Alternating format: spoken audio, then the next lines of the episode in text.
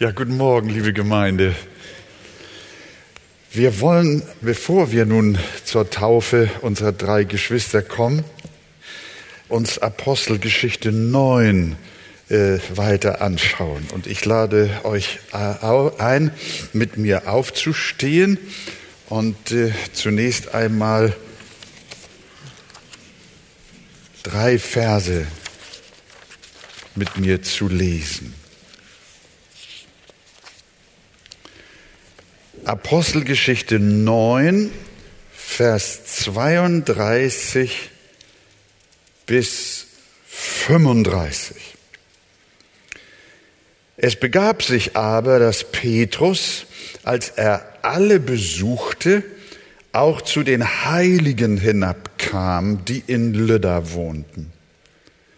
Er fand aber dort einen Mann mit Namen Aeneas, der seit acht Jahren im Bett lag weil er gelähmt war. Und Petrus sprach zu ihm, Aeneas, Jesus, der Christus, macht dich gesund. Steh auf und mache dir dein Bett selbst. Und sogleich stand er auf. Und alle, die in Lydda und Saron wohnten, sahen ihn und sie bekehrten sich zum Herrn. Amen. Setzt euch gerne wieder hin. Äh, wir kennen den Petrus äh, bisher als den gewaltigen Erweckungsprediger. Er predigte zu Tausenden und Abertausenden von Menschen. Durch seine Hände sind wunderbare Zeichen und Wunder entstanden. Er musste auch äh, vor dem Hohen Rat Rede und Antwort stehen und wurde bekannt in ganz Jerusalem dadurch, dass er auch ins Gefängnis geworfen wurde.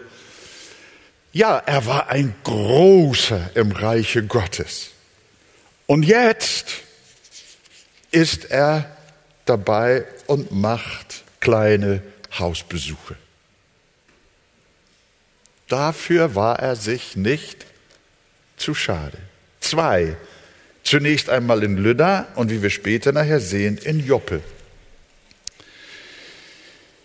Petrus war nicht im Rahmen einer groß angelegten Evangelisationstournee in die Stadt Lydda gekommen, sondern es heißt, es begab sich aber, dass Petrus, als er alle besuchte, auch zu den Heiligen hinabkam, die in Lydda wohnten.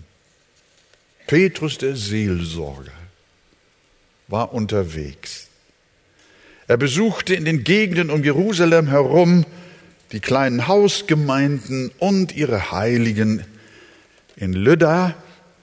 Und dieses Städtchen gibt es heute noch unter dem Namen Lot und liegt etwa 45 Kilometer nordwestlich von Jerusalem.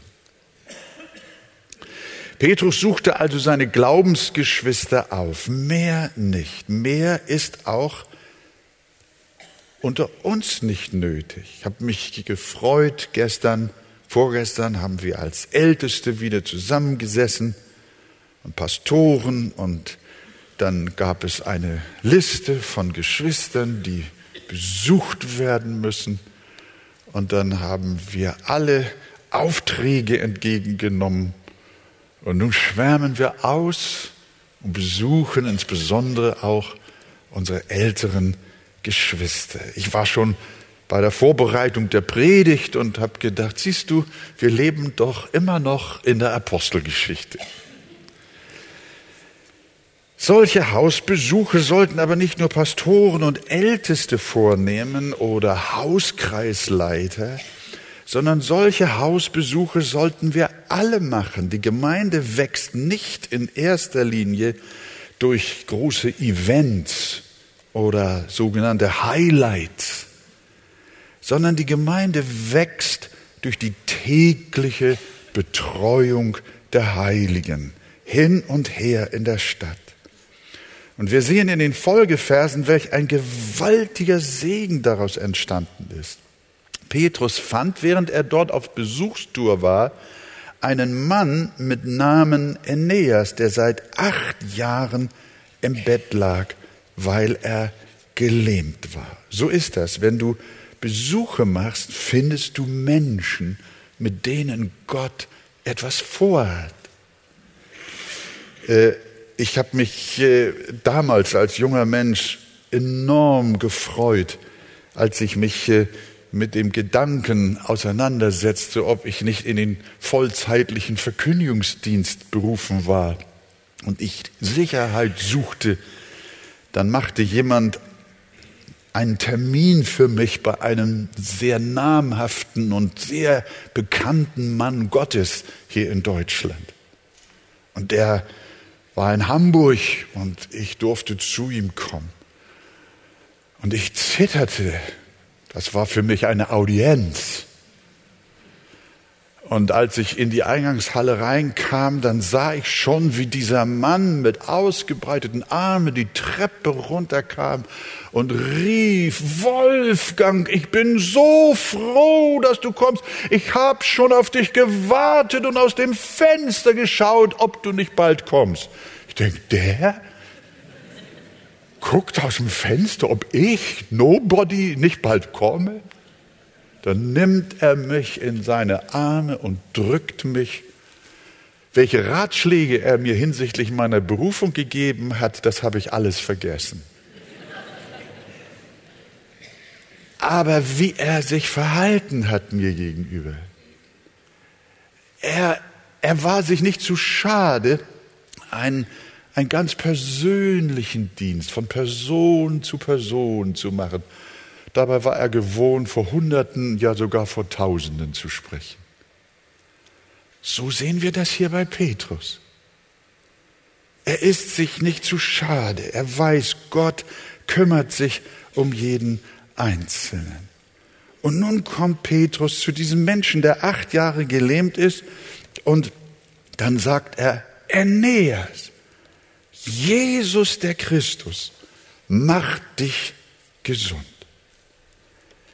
Er stellt sich nicht selbst als der große Heiler vor. Er hat auch nicht gesagt, Aeneas, die Kirche macht dich gesund. Oder die Freikirche macht dich gesund. Oder die Arche macht dich gesund. Ich mach dich gesund. Nein. Er sagt, Jesus, der Christus, macht dich gesund. Eine mächtige Botschaft. Schon im Alten Testament heißt es, als Gott sich dem Volk Israel vorstellt, ich bin der Herr, dein Arzt. Die Starken bedürfen des Arztes nicht, sondern die Kranken. Ich bin gekommen, die Sünder zu rufen und nicht die Gerechten. Wir haben von Menschen gehört, wie sie erkannt haben, dass sie Sünder sind. Und damit ist klar, Arzt Nummer eins ist Jesus. Er ist der Heiler unseres gesamten Lebens. Er heilt nach Geist und Seele und auch dem Leibe nach. Und das bis über den Tod hinaus. Natürlich stoßen wir hier auf die Frage nach der Heilung. Viele Christen möchten aus den Heilungen der Bibel die These ableiten, dass Gott jeden Kranken sofort und ohne Verzug heilt, wenn er denn nur richtig mit genügend Glauben darum bittet. Und dazu, liebe Gemeinde, müssen wir drei wichtige Dinge aus dem Gesamtzusammenhang der Schrift lernen. Das müssen wir überhaupt grundsätzlich. Wir müssen immer die Bibel aus der Vogelperspektive betrachten und dann zu der einzelnen Textpassage kommen. Und wenn wir bei der einzelnen Textpassage sind und einiges uns nicht klar ist, dann müssen wir aus dem Wald der wunderbaren Kapitel und Einzelverse wieder heraus und in die Vogelperspektive und die Gesamtzusammenhänge der Heiligen Schrift lernen. Und dann hilft es uns auch, das Detail zu verstehen. Göttliche Heilungen sind in der Bibel und auch in unserer Zeit lediglich ein Zeichen für das, was erst noch kommt. Das ist ganz wichtig. Die vollkommene Heilung gibt es erst, wenn Christus wiederkommt. Erst in der Auferstehung werden wir einen vollkommenen Leib empfangen, ohne Krankheit, ohne Gebrechen und auch ohne Tod.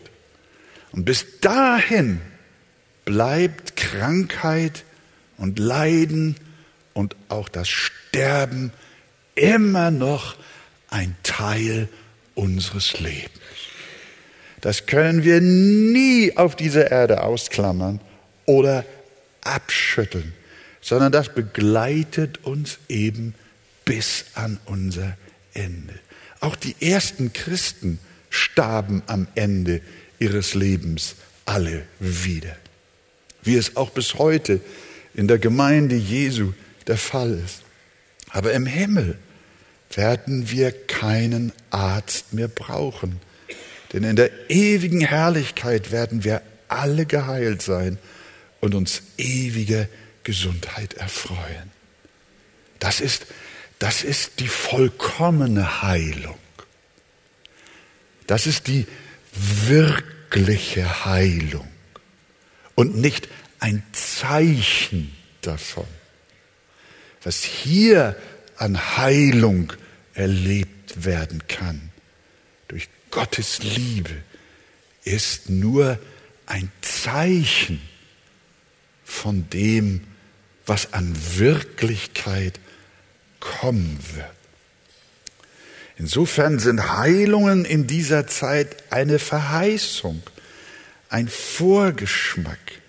Sie sind quasi Erstlingsfrüchte. Oder wir können auch sagen, wenn du möchtest, ein Aperitif. Ich bin mal in einer gehobeneren Gesellschaft eingeladen gewesen mit meiner Frau und da gab es nicht nur ein Essen und dann waren wir fertig, sondern da gab es mehrere Gänge. Und als erstes gab es ein Aperitif. Und ich dachte, uneingeweiht, war es das? Natürlich nicht, das war es nicht. Meine Frau oder ich selber habe mir dann so gedacht, da kommt noch was. Oh, ich kann euch sagen, darüber reden wir jetzt nicht. Das ist doch, das ist doch klar. Und so ist es mit der Heilung, die wir in unseren Zeiten erleben. Es ist ein Vorgeschmack. Manchmal werden Heilungen so gedeutet, als seien sie bereits das Vollkommene. Das ist aber nicht wahr. Sie sind nur eine Andeutung. Auch die Heilung des Aeneas war nicht eine vollkommene Heilung, denn sein Körper zerfiel anschließend doch wieder. Und er musste sterben. Die Heilung war nicht bleibend. Sie war nur bruchstückhaft. Erst in jener Welt wird das Vollkommene sein und dort wird es wirklich kein Leid, wie die Offenbarung sagt, kein Leid, kein Schmerz, keine Krankheit und keinen Tod mehr geben. Und der Herr sagt, siehe, ich mache alles neu. Das ist Heilung. Und dennoch dürfen wir schon hier erwarten, dass unser Heiland Heilung schenkt. Und äh, seit meinem Erlebnis bei jenem Gastmahl sage ich auch nicht Nein zu einem Aperitif. Und wenn der Herr uns eine Heilung schenkt, sagen wir nicht Nein, sondern wir freuen uns darüber, weil wir wissen, da kommt noch mehr. Die Herrlichkeit ist noch nicht da. Und das ist die große Freude. Das ist Punkt Nummer eins. Heilung, so lehrt es die Bibel, hier auf dieser Erde ist nur eine Andeutung und nicht eine Vollkommenheit.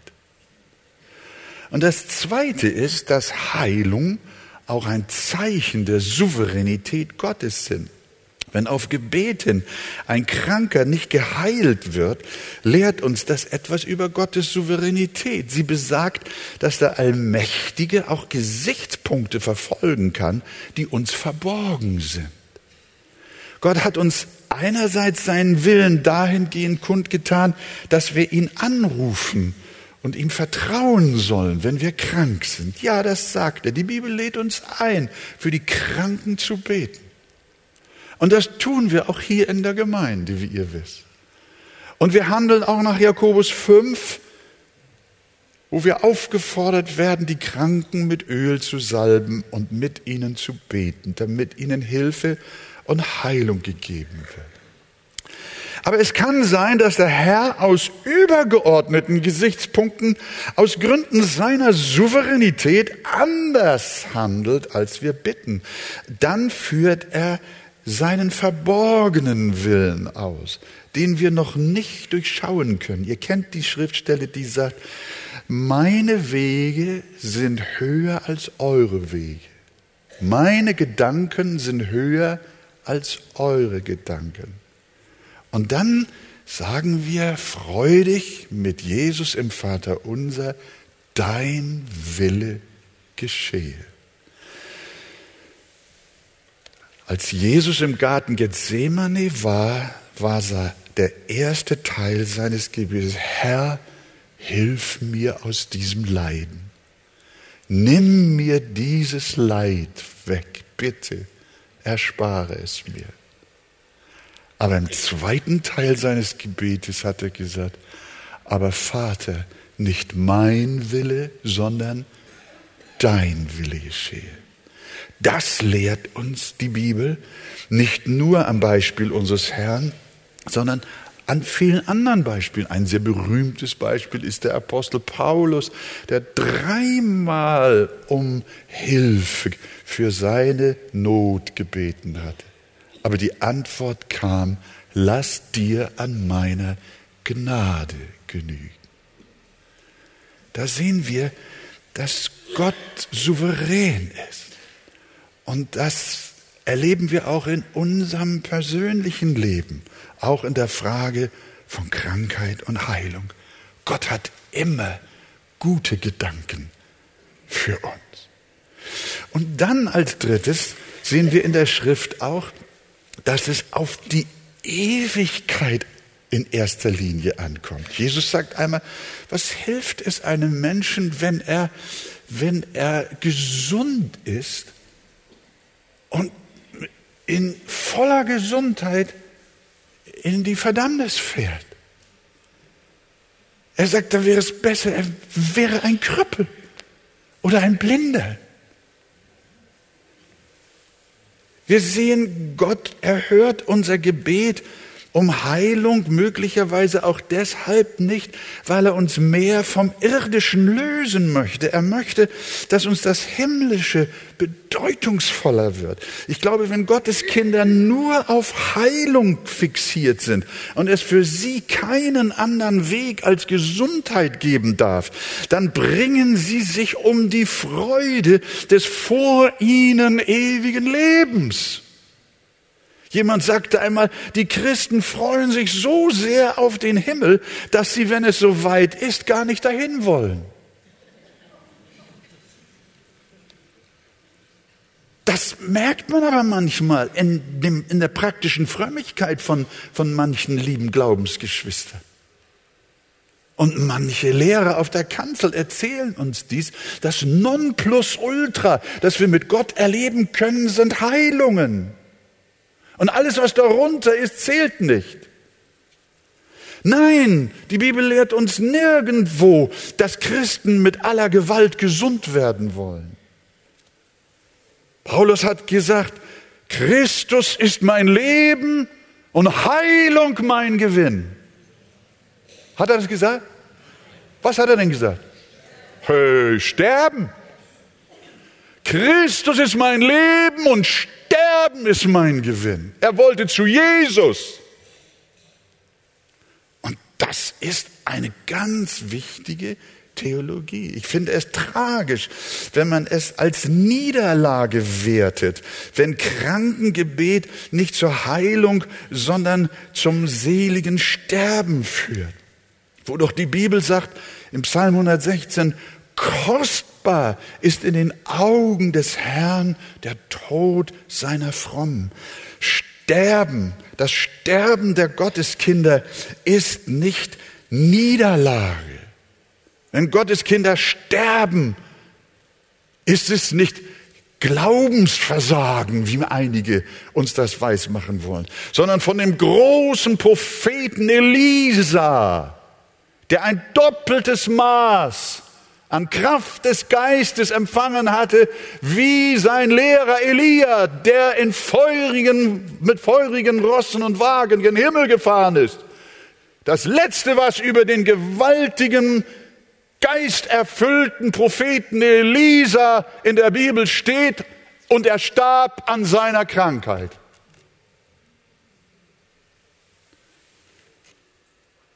Das ist die gesamte Bibel. Das ist der Kontext, die Vogelperspektive. Das Sterben der Gotteskinder ist nicht Niederlage, sondern Gewinn, Vorteil.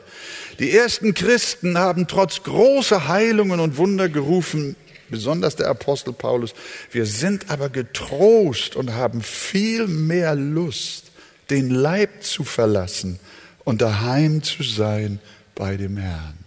Darin bestand ihre Lust ihre Freude. Christen erstreben gerne Heilung und sie beten für die Kranken. Aber Heilung ist niemals ihr Maximum, sondern sie bleibt immer ein untergeordnetes Ziel. Ihr wahres Glück ist nicht Heilung, sondern ihr wahres Glück ist Jesus und das ewige Leben und die Verheißung bei ihm zu sein für Zeit und Ewigkeit. Sagt Gottes Volk Amen dazu? So war es auch in der Apostelgeschichte und so soll es auch bei uns sein. Ob der Herr nun heute unter uns einen Gelähmten heilt oder nicht, auf jeden Fall gilt dieser großartige Satz des Petrus Aeneas. Jesus, der Christus, macht dich gesund. Und das heißt für uns, er macht dich heil. Er macht dich gesund nach Geist nach Seele und Leib. Wenn auch du von Herzen an diesen Christus glaubst, dann gilt dieser Satz dir noch mehr als Aeneas, denn Jesus will deine Seele heilen. So wie er eure Seele geheilt hat. Danke für euer Zeugnis, ihr lieben Taufkandidaten. Er hat eure Seele geheilt. Er hat jemand gesandt, der zu euch gesagt hat, Jesus, der Christus, macht dich gesund. Und wir sprechen diesen Satz Menschen in dieser Versammlung zu heute Morgen und sagen auch dir, Jesus, der Christus, macht dich gesund. In keinem anderen Namen hast du Hoffnung, in keinem anderen ist das Heil. Gott will dich erretten, dich heilen, nicht nur für diese Zeit, sondern für ewig. Nachdem Petrus dem Gelähmten diese Heilungsbotschaft mitgeteilt hat, diese Wende in seinem Leben zugesagt hat, rief er dem Aeneas weiter zu. Das hat mir sehr gut gefallen. Petrus war, wie wir sehen, ein ganz praktischer Mann. Was hat er zu ihm gesagt? Schaut mal in eure Bibel rein. Er hat gesagt, Aeneas, Jesus, der Christus, macht dich gesund. Und steh auf und mach dir dein Bett selbst. Das hat meine Frau auch schon manchmal zu mir gesagt. ja. Mach dir dein Bett selber, nicht wahr? Das, äh, ich ich habe gedacht, Petrus, du bist wirklich, äh, du bist wirklich nicht ein handfester Mann. Äh, mit beiden Beinen äh, im Leben. Das gab dem Kranken diese, diese Botschaft. Das, Jesus, der Christus, macht dich gesund, macht dich heil, stellt dich wieder her, richtet dich auf, rettet deine Seele, rettet dein Leben. Dann müssen wir hinterher sagen, geh nach Hause, mach dein Bett. Was will ich damit sagen? Was will Petrus damit sagen? Was will die Bibel damit sagen? Das Evangelium hat eine so wunderbar befreiende Botschaft, dass die Menschen, die es erfasst, Mut und Lebenskraft erhalten. Die Sünde lähmt Menschen auf schreckliche Weise. Wir haben das heute Morgen wieder durch die Zeugnisse gehört. Es waren gelähmte Menschen, lebensmüde Menschen, kraftlose Menschen, unfähig zum Leben. Die Sinnlosigkeit ihres Seins hat ihnen die Kraft geraubt, ihr eigenes Bett zu machen. Sie sind am Leben verzweifelt. Menschen, die in der Sünde gefangen sind, bringen nichts Vernünftiges mehr zustande. Sie vermüllen sich und können sich zu nichts mehr aufraffen.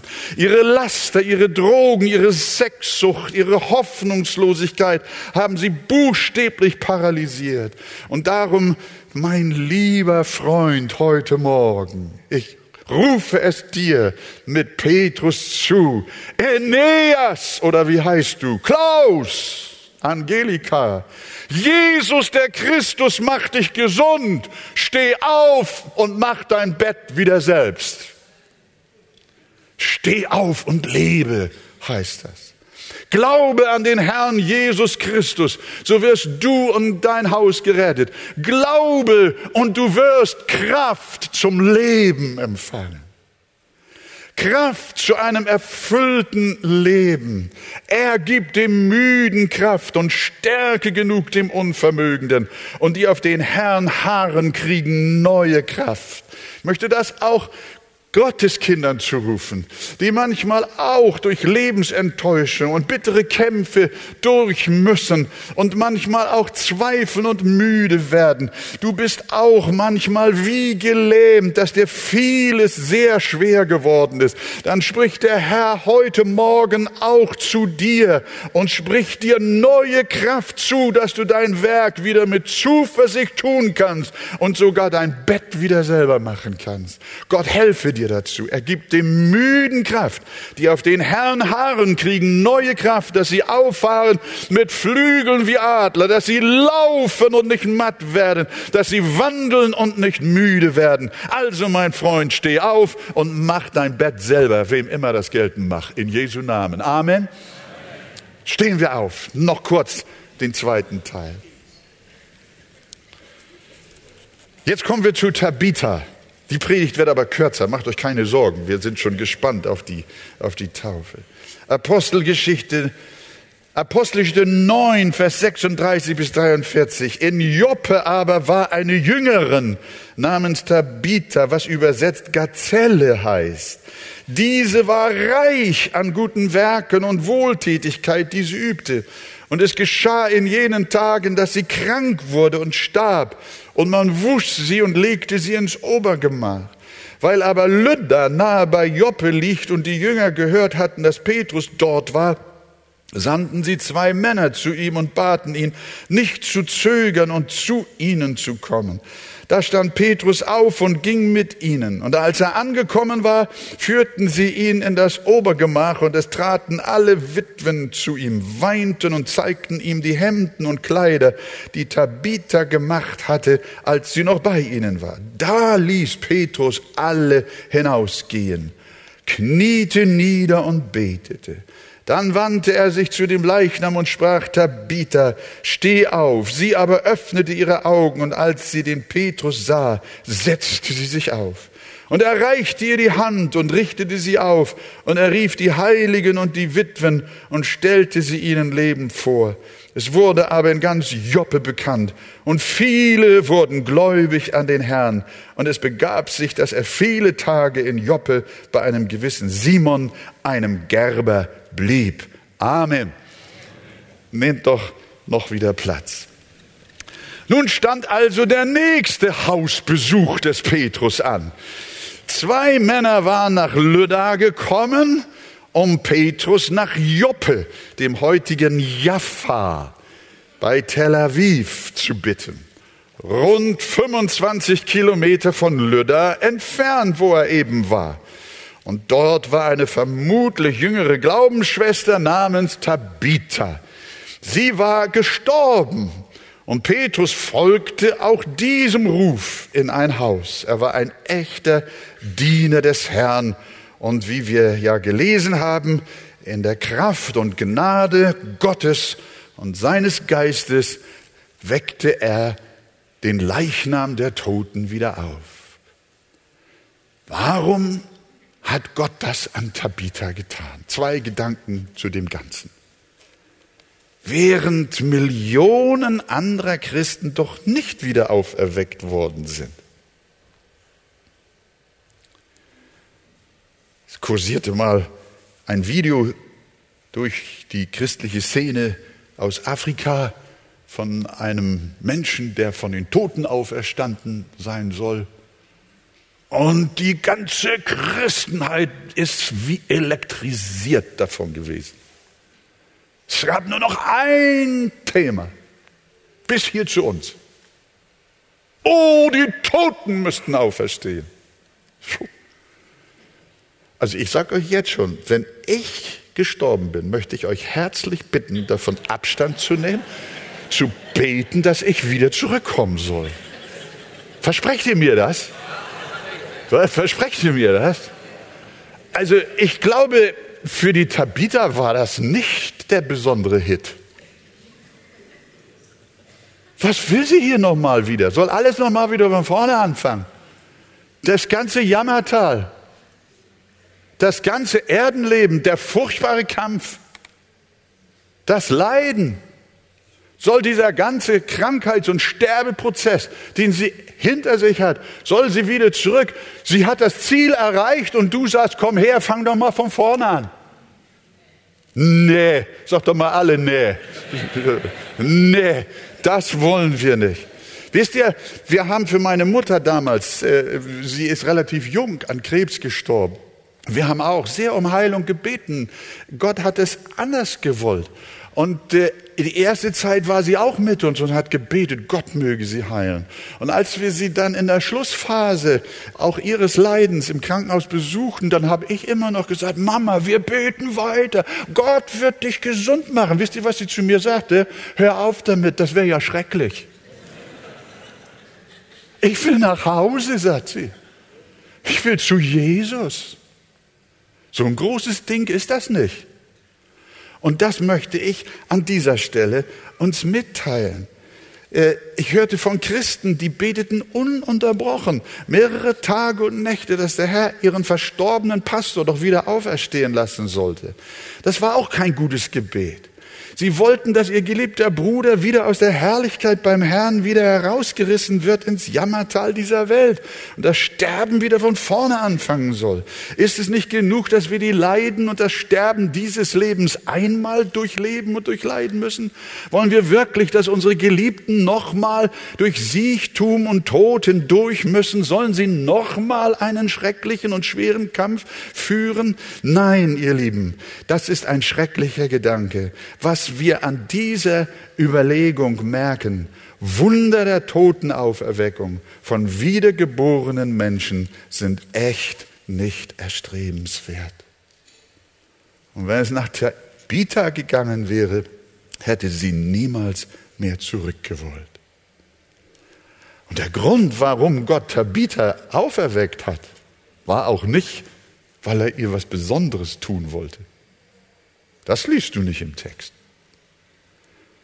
Gott hatte eine andere Absicht, sie wieder in dieses Leben zurückzubringen. Wir lesen in Vers 42 und haben es getan. Es wurde aber in ganz Joppe bekannt und viele wurden gläubig an den Herrn. Es ging dem Herrn also um die Errettung von Menschen. Dazu setzt er nicht selten übernatürliche Mittel ein. Eigentlich tut er das immer, denn jedes Mal, wenn ein Mensch zum lebendigen Glauben kommt, ist das das Ergebnis eines göttlichen Wunders. Ohne Wunder kann sich kein Mensch bekehren. Auch schon die Heilung des gelähmten Aeneas, über die wir gesprochen haben, hatte die Errettung von Menschen zum Ziel. Wir haben in Vers 35 gelesen, und alle, die in Lydda und Saron wohnten, sahen ihn, den Geheilten, und sie bekehrten sich zu dem Herrn. Weil wir keinen einzigen Menschen bekehren können, liebe Geschwister. Wir, wir können keinen einzigen Menschen bekehren. Sondern die Wiedergeburt eines Menschen ist ausschließlich das Werk und Wunder des Heiligen Geistes. Und darum müssen wir Gott dringend für die Errettung von Menschen beten. Beten. Beten. Und das kommt hier stark hervor. Vers 39 und 40. Vers 40. Da ließ Petrus alle hinausgehen, kniete nieder und betete.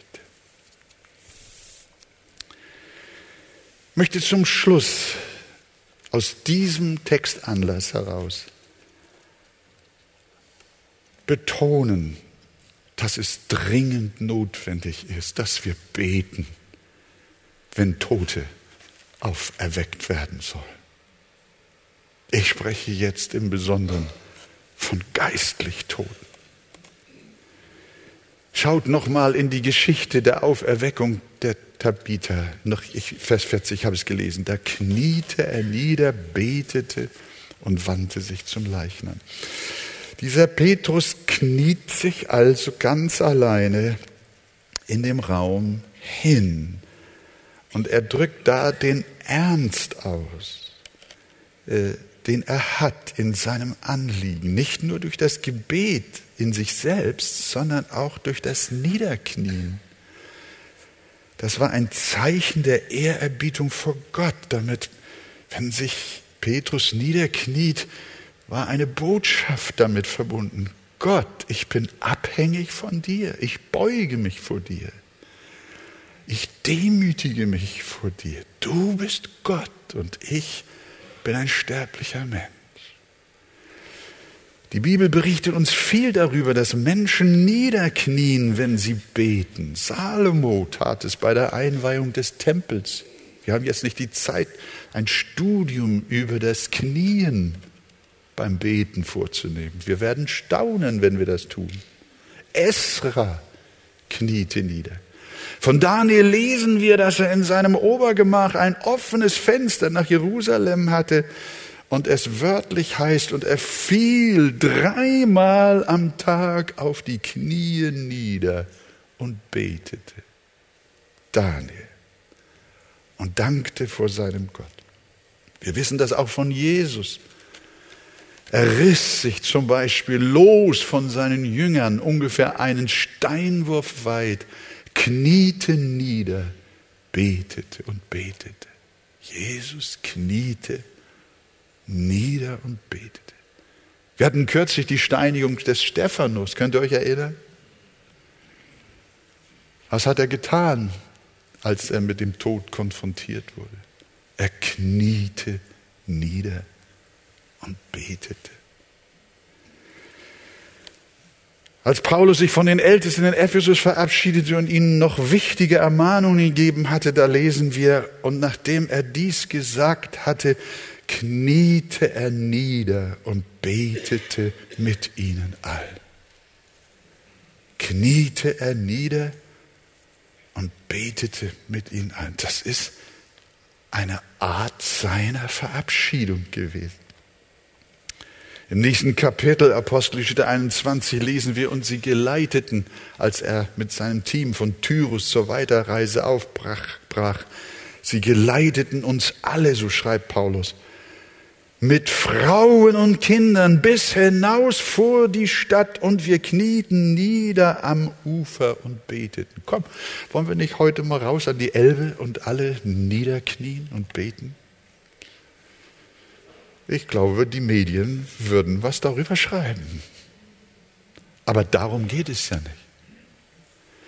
Wir sehen, wie dieser Mann sich nicht schämte, wie die Christen ihren Glauben lebten, öffentlich oder auch im Verborgenen. Schon der Psalm sagt in 95 Vers 6, kommt, lasst uns anbeten und knien und niederfallen vor dem Herrn, der uns gemacht hat. Erhobene Hände sind wunderbar. Aber die Menschen in der Bibel haben vielfach gekniet und dabei ihre Hände erhoben. Wenn sich eines Tages alle Knie derer beugen, die im Himmel und auf Erden und unter der Erde sind, sollten wir da nicht jetzt schon viel ernster beten und durchaus auch unsere Knie vor dem Herrn aller Herren beugen, besonders dann, wenn es um die Auferweckung geistlich Toter geht. Petrus jedenfalls kniete nieder und betete mit allem Ernst um das Leben der Tabitha. Fünf christliche junge Männer waren aus der Provinz nach London gekommen. Da wollten sie natürlich auch einen Gottesdienst in Spurgeons Tabernakel besuchen. Aber sie waren viel zu früh und die Türen waren noch verschlossen. Sie standen und warteten.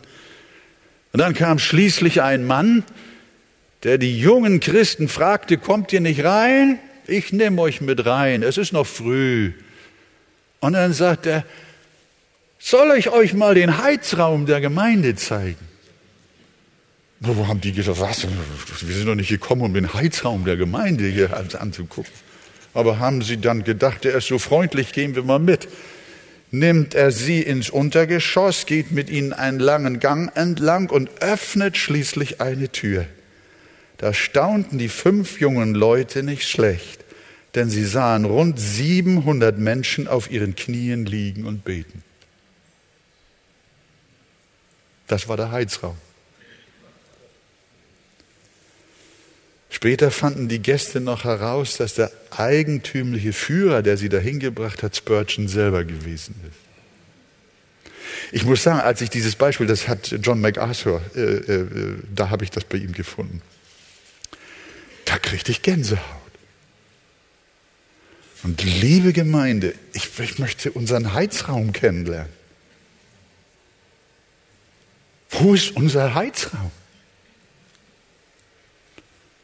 Ich weiß, wir haben hier und da ein Feuerchen, wir haben ein Zentralsystem, überall ein bisschen.